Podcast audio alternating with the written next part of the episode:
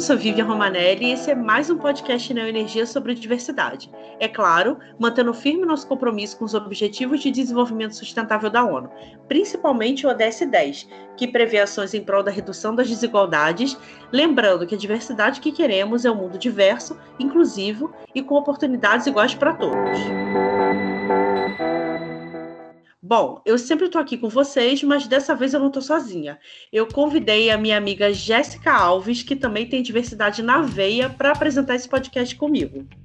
Oi, gente, é um prazer estar aqui com vocês para falar de um assunto que é extremamente importante e que eu tenho certeza que vai tocar o coração de vocês, porque é difícil falar sobre esse tema sem nos lembrarmos de várias recordações que a gente tem aí.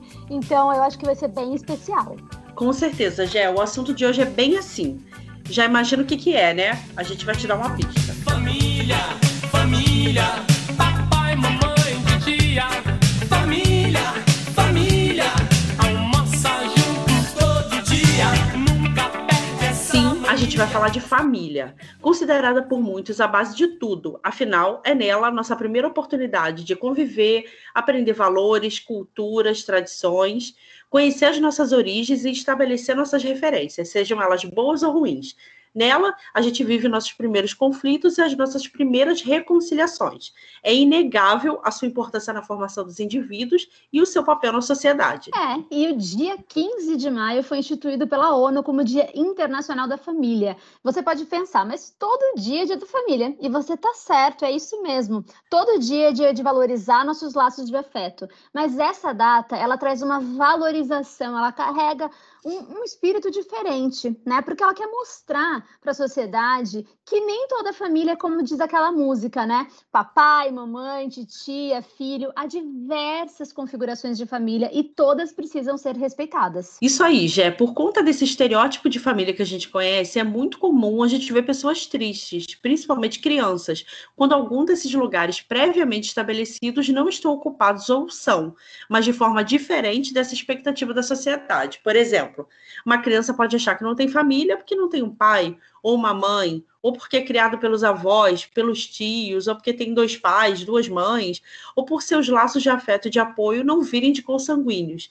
Isso pode afetar até a fase adulta. Até mesmo pessoas adultas podem achar que a família foi destruída com a partida de um cônjuge ou um falecimento de algum ente querido, né? Quando na realidade a família permanece. E aqui eu até queria abrir um parênteses para contar a minha história de família, que é, é eu sou filha de pais separados, então eu tive uma criação por parte dos meus avós é, muito presente, muito forte, e não tive aquela família mais tradicional, né, de convivência com pai e mãe ao mesmo tempo, mas isso não fez a minha família ter menos significado do que as outras. Né? Pelo contrário, a gente criou um outro tipo de família, como muitas que existem aí pelo nosso país. Então, o que muda, né, e está sempre mudando, é a configuração da família. É por essas e outras que é muito importante aprendermos a respeitar todos os tipos de família: família consanguínea, família de amigos, família de pet, família grande, família de dois, família de um.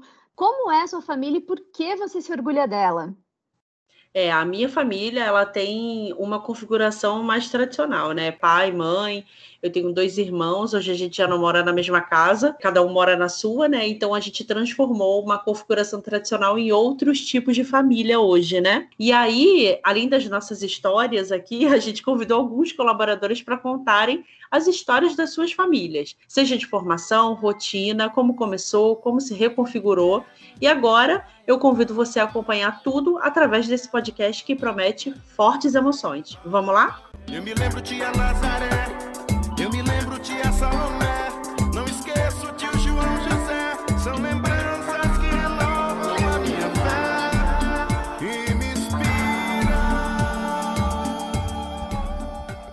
Meu nome é Márcio Alves da Silva, sou engenheiro eletricista, 64 anos Atualmente estou, no cargo de especialista sênior da Superintendência de Redes e Subestações da Diretoria de PIT da Neoenergia, uma unidade corporativa. Né? Tenho 35 anos já de empresa, é, trabalho com uma, uma gama bastante grande de, de pessoas, né? principalmente jovens aí novos que estão na empresa. É, a minha família é composta de três filhos, né? Atualmente, eu sou divorciado há 20 anos. Tenho três, três filhos, um mais velho e dois gêmeos, com uma diferença de três anos. Já estão com 35 e 32 anos. É, tenho muito orgulho de tê-los como filhos, né? É, até porque a, eu venho de uma família de quatro filhos, é, sendo eu o mais velho, junto com meu irmão gêmeo também, mais um, um irmão e mais uma irmã, que foi a, a mais nova, a Rapa do Tacho, que é meu xodó até hoje. E tivemos uma vida muito, temos inclusive até hoje, uma vida muito é, feliz, unida, é, bastante comprometida, todos são muito é, cúmplices um do outro, né? Nós nos damos muito bem, nos ajudamos, nos apoiamos nas horas boas, nas horas difíceis. E isso faz com que a gente tenha um relacionamento muito, muito, muito forte, muito próximo, de muito amor. É, e isso eu procurei passar para os meus filhos. Então, a minha vida com eles é uma vida de união, de cumplicidade, de companheirismo, de respeito. Até hoje estou separado há, há 20 anos. Eles vieram logo em seguida, dois, três anos depois que eu, que eu me separei. Eles ainda estavam na, na passando da juventude, né? Eles estavam começando o processo da juventude, vieram morar comigo, é, os três. Então foi um desafio bastante grande. Eu trabalhando na empresa durante o dia os meninos comigo morando, já tendo que fazer um cursinho, uma faculdade, então tá fazer todo esse esse papel de pai, né? É, e também de mãe, de orientar, de, de acolher, de fazer comida, cuidar das coisas, cuidar de roupa, cuidar de casa, cuidar deles, orientá-los em termos de estudo, ter complementação dos estudos deles. Foi um, um desafio bastante grande, mas com certeza me fez crescer muito como pessoa, como ser humano e principalmente como pai. Isso foi uma, uma grande lição de vida que eu tive a oportunidade de ter naquele momento e tenho até hoje, tá? Então esse é, um, é uma família para mim abençoada, se eu posso resumir assim, como é que é a minha família com os meus três filhos. A convivência com meus filhos é uma coisa especial, extraordinária, eu diria até que transcende, talvez na minha visão, o que um pai pode esperar de um de filhos, né? É, eu tenho os três filhos, um mais velho e dois gêmeos, e eles é, me surpreendem a cada dia, sabe? São pessoas íntegras, honestas, é, são muito ligados a ajudar o próximo, muito bondosos, carinhosos. Então, isso é uma, uma coisa que me deixa muito feliz, né? A gente vê o mundo como está hoje e ter filhos com essa característica, com essa natureza. Eles me surpreenderam uma vez, inclusive, dois deles, né? Quando vieram até mim e se manifestaram, né? Já na, na fase da adolescência para a mocidade, dizendo que eram gays e que eram não, que são gays e que queriam colocar isso para mim de uma forma para que eu soubesse. Eu falei, filho, para mim, falei para ambos, né? Para mim pouco importa. O que importa é o que vocês são para mim. Vocês são meus filhos. Vocês nunca vão deixar, nunca vão mudar essa condição comigo, né? o que vocês são da, é, é a vida de vocês, é o que vocês querem ser. Tudo que eu puder fazer e tiver ao meu alcance e aquilo que não tiver também vou buscar para poder ajudá-los, para que vocês possam ser felizes, encontrem seus caminhos e tenham todo o apoio que vocês precisem, todo o acolhimento que vocês precisem para ter uma vida feliz, uma vida digna, uma vida honesta e uma vida de de trabalho, que você tenha os propósitos de vocês, independente de qualquer coisa, sabe? Eu acho que isso é o principal que a gente tem que dizer para um filho, seja ele um filho homem, um filho mulher, ou filha. A gente tem que apoiar o filho, dar condições dele saber que aonde ele convive, com quem ele convive e o pai que ele tem, vai lhe dar todo o suporte que ele precisa para a vida que ele vai ter. A gente tem que expor isso para eles, deixar muito bem claro qual é a nossa posição. Eu, em momento algum, me ressenti disso, é, fiquei chateado, fiquei triste, ou achei que isso seria uma coisa é, diferente para mim, que seria uma coisa que ia me abalar por serem, terem, serem homens, né? E se manifestarem gays. Falei, nada, nada, nada contra. Inclusive, eu tenho amigos que são homossexuais, tenho os filhos, tenho outras pessoas na minha família que também são homossexuais. Não vejo nada demais nisso. São pessoas extremamente carinhosas, caridosas, amorosas, competentíssimas como profissionais. Né? E a exemplo disso, meus filhos também o são. Estão seguindo o caminho deles, felizes, com todo apoio, me procuram, me acionam sempre que precisam para trocar uma ideia, para ter um conselho, para ter uma orientação e mesmo para dizer uma coisa que me deixa muito feliz, mesmo que seja para me dizer, pai, estou com saudade, te amo, sabe? É isso que eu gosto de fazer com eles. Então todo dia a gente se fala pelo WhatsApp. Os três moram fora do Brasil, não moram mais comigo, moraram até quatro. O último saiu de casa há uns três anos atrás, já se casou. E os outros dois também estão fora há muito tempo. O mais velho já está fora há quase 10 anos e o outro em torno de 7 anos. Mas são pessoas assim, essa é a minha família. São essas pessoas que eu tenho ao meu lado, são essas pessoas que eu, que eu estou construindo a minha vida, né? continuando construir a vida, que estou ajudando eles a construir a vida deles e os tenho sempre perto de mim e eles também me terão sempre perto deles. Né? Eu venho de uma família muito unida, muito comprometida entre os irmãos, os tios, os primos, cunhados.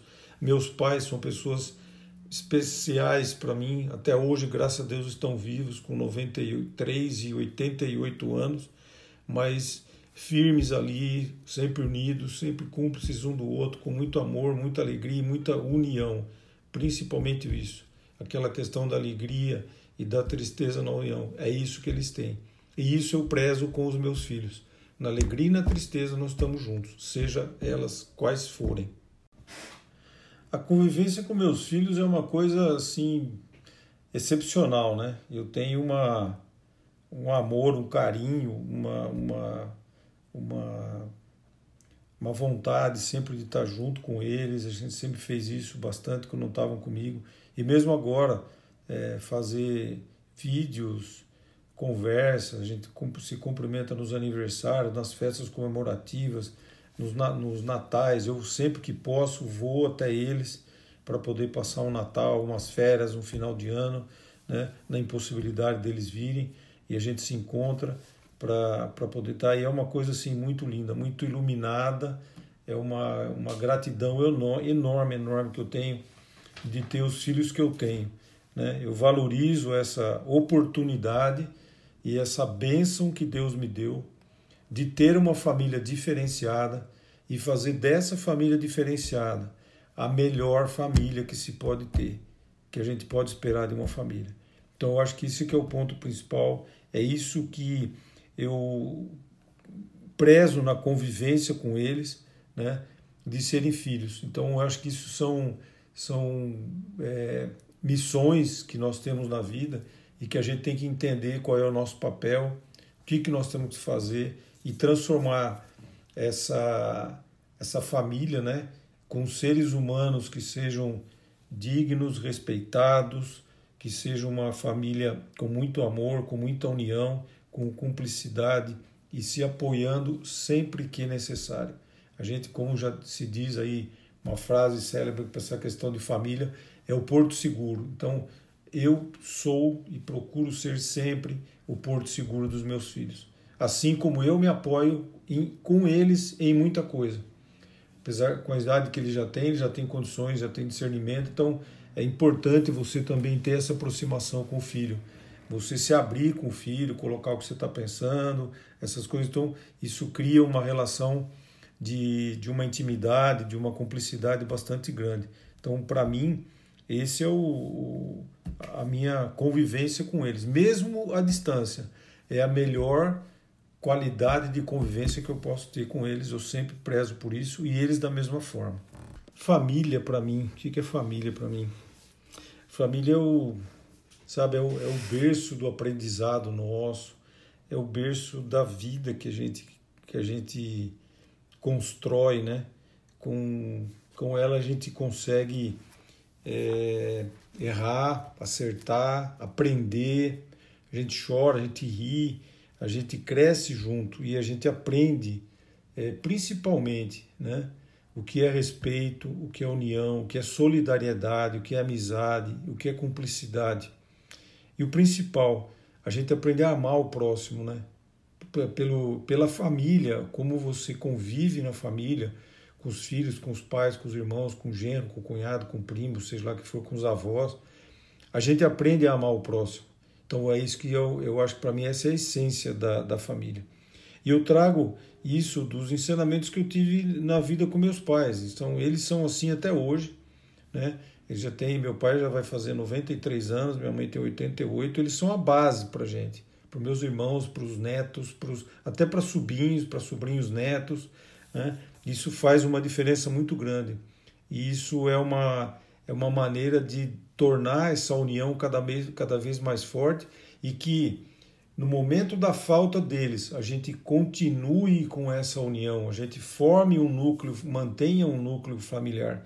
Então, acho que isso que é o, o grande ponto do significado para mim do que é uma família. É a base da nossa vida, tá? E eu quero, aqui nesse Dia da Família, é, desejar que Deus abençoe a todas as formas de família, como abençoou a minha. Obrigado. Que história linda, Márcio. Haja coração. É isso. A família é uma das primeiras oportunidades que a gente tem de aprender a amar. A gente vai ouvir agora a história da família do nosso eletricista José Roberto. Olá, sou José Roberto. Agradeço a oportunidade de poder contar um pouco da minha história. Nasci em Águas Belas, Pernambuco. Daí, gente, meu pai já tinha uma primeira família já. A esposa dele tinha falecido. Ele um bom tempo depois, ele resolveu a se casar novamente com a minha mãe. Bem, vou contar agora a formação da minha família: pai, mãe irmãos. É, na cidade vizinha de Águas Belas, conhecido como Saloá, ali morava minha mãe, conhecida com o nome Pedrocina Pereira da Silva. Daí ela conheceu meu pai, José Pereira da Silva. Os dois tiveram três filhos. Eu sou do meio. Aí tem uma, uma irmã mais nova do que eu e outro irmão mais velho. Aí daí a história começou. Quando eu nasci lá, que era na área indígena lá em Ribeiro de Baixo, nasci e fiquei por lá até meus sete anos, convivendo lá com, com os índios. Meu pai tinha uma mercearia, os índios iam para lá. Até quando eu vim me entender de gente, eu tava no meio deles lá, da Santoré. Daí meu pai resolveu ir para Palmeira dos Índios, que já é Alagoas, divisa já com Pernambuco, né, pertinho. Aí a gente foi, inclusive, aí fui conhecer a outra família do meu pai. E como ele já tinha casado, né, primeiro, então essa irmã minha, quando eu conheci ela, acho que ela tinha, tava com 40, 41, né, por aí então. E tinha mais duas irmãs lá, tudo mais velho, tudo mais velho. Daí meu pai faleceu. Aí daí essa irmã minha lá, aí fiquei com, com ela, a minha mãe, que a minha mãe não ficou, ela não era índia, né? Aí viajou. Ela foi hoje ela mora em Curitiba. Tem um bom tempo que ela tá para lá. Aí fiquei sempre em contato com ela, falando com ela, sempre ia lá, né? Até hoje, de vez em quando, quando eu posso, eu vou lá. Não agora porque tá essa pandemia, daí já não, já não posso ir mais. Mas voltando à história lá, aí fiquei em Palmeira dos Índios praticamente me criei por lá. Me criei por lá, comecei a frequentar as aldeias de lá, a Chucuruz Cariri. Aí conheci uma índia lá, acabei me casando com a índia lá. Tenho um filho com 19 anos, é o Robertson. E ele faz parte do nosso fruto, né? Mas é isso. 2009 eu fui para São Paulo. Daí conheci uma pessoa lá e a pessoa trabalhava na Eletropaulo e eu me interessei foi mais fácil para mim porque eu encontrei um cunhado meu lá e ele falou para mim que, que dava certo. Aí a minha saída de São Paulo, que eu saí novamente de São Paulo, porque eu digo, eu vou, quero aprender e quero voltar para minha cidade e fazer alguma coisa pela minha cidade, pela minha aldeia. Mas consegui. Eu saí, fui lá, fiz alguma, fiz a minha parte. Eu queria fazer com eles e fiz. Aí comecei a trabalhar lá. E o pessoal, e, nossa, você conseguiu, você foi, minha família, sabe? Você conseguiu, você foi lá, você acreditou em você, você aprendeu, você está aqui. E eu falei que eu ainda ia, queria mais além ainda. Vim para São Paulo novamente. Aí eu já vim já para São Sebastião. Vim para São Sebastião, porque aí eu, eu casei novamente. Ainda estou com 10 anos com essa pessoa já. Aí ela veio tratar um problema de saúde. Eu vinha passando uns carros diferentes, que eram os carros da Electro. Eu de que de onde é Electro? Aí o pessoal, não, Electro é uma empresa muito boa, assim, assim, assim. Aí eu pesquisei Electro, aí eu vi que era, nossa, de caramba, eu Fiquei pensando assim, quem sabe um dia, né? Aí Deus iluminou e até hoje estou aqui na Elec. E hoje sou linha viva, graças a Deus, aqui na, na Ilha Bela, né? E com muito orgulho, sabe? Porque com muito orgulho, porque eu penso na família, a família fala comigo, cada vez que eu posto uma coisa referente, né, com elétrico, com a profissão que eu tenho, eles começam a aplaudir lá. Não, isso aí chega de hora que eu me arrepio aqui, fico todo arrepiado quando eu falo isso assim, sabe? Porque a família é a base de tudo, né? Vamos dizer assim, porque é, família é tudo, né? Nessa vida. Mas é isso. Tá aí um pouco da minha história aí e tamo junto aí. Tá bom? Um abraço. Obrigada por compartilhar, José. É uma família que já viveu muitas reconfigurações. Geraram irmãs e irmãos, deram suporte no momento da partida do pai, sem contar a família indígena que te recebeu. Daí você pode construir uma nova família com esposa, filhos e ainda encontrou uma profissão. Foi acolhido por uma família de sangue e uma família do coração. Muitas pessoas devem se identificar com a história do José. A gente vai conhecer agora um pouco da família da Daniela Monteiro, especialista de comunicação interna da CELP. Eu sou casada com Fabiano há 16 anos e temos três filhos: Pedro com 11 anos, Felipe com 10 e Luciano com 8 anos. E eu vim de uma família com pai, mãe e um irmão, quatro anos mais novo do que eu. Convivi quando era criança muito fortemente com meus avós, especialmente os maternos. Tenho na minha avó a maior referência assim de, de família, ela era uma pessoa agregadora, né? A gente tem muitas lembranças dos primos passando férias juntos na casa da praia que a gente frequentava. E essa era a minha referência de família. Eu não tenho casos na minha família de adoção, mas eu sempre quis adotar. Eu não tenho nenhuma explicação consciente para isso, mas é algo que eu sempre desejei. Desde muito nova, esse era um tema que me tocava profundamente me interessava por casos de adoção, eu não podia ver um filme, uma reportagem sobre o assunto sem me emocionar. Eu lembro perfeitamente, inclusive, de uma matéria no Fantástico com crianças de um abrigo escrevendo cartas para Papai Noel, pedindo uma família de presente de Natal, que me marcou demais.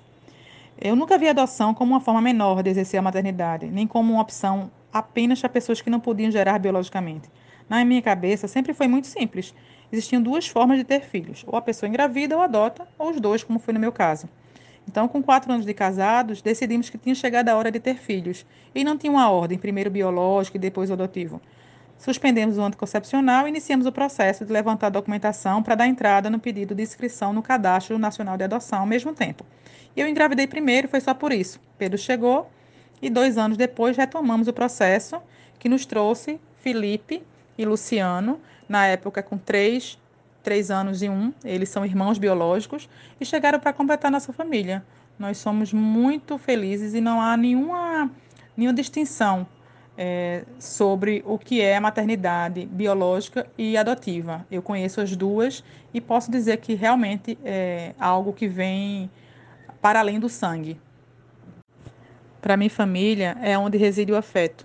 E eu aprendi que toda filiação ela depende da adoção para se legitimar. Que todos os filhos, inclusive os biológicos, precisam ser adotados para serem de fato filhos. Isso aí, Dani. Até os filhos biológicos precisam ser adotados. Afinal, o que caracteriza uma família é o laço de afeto, o acolhimento. E é isso que não pode faltar. É sobre dançar na chuva de vida que cai sobre nós. É muito bom conhecer um pouco da rotina, da vida, das histórias de diferentes famílias. A minha tem muitas e eu aposto que a sua também, independente de como ela seja. Então é isso, se orgulhe da sua família e ame, cultivando, é claro, o respeito por todas as outras, mesmo que sejam diferentes da sua. Por hoje é só, gente. Foi muito bom estar na sua companhia e de Jéssica Alves. Eu também amei. Sempre que quiser, pode me chamar. É isso, gente. Obrigada. Até a próxima. Tchau.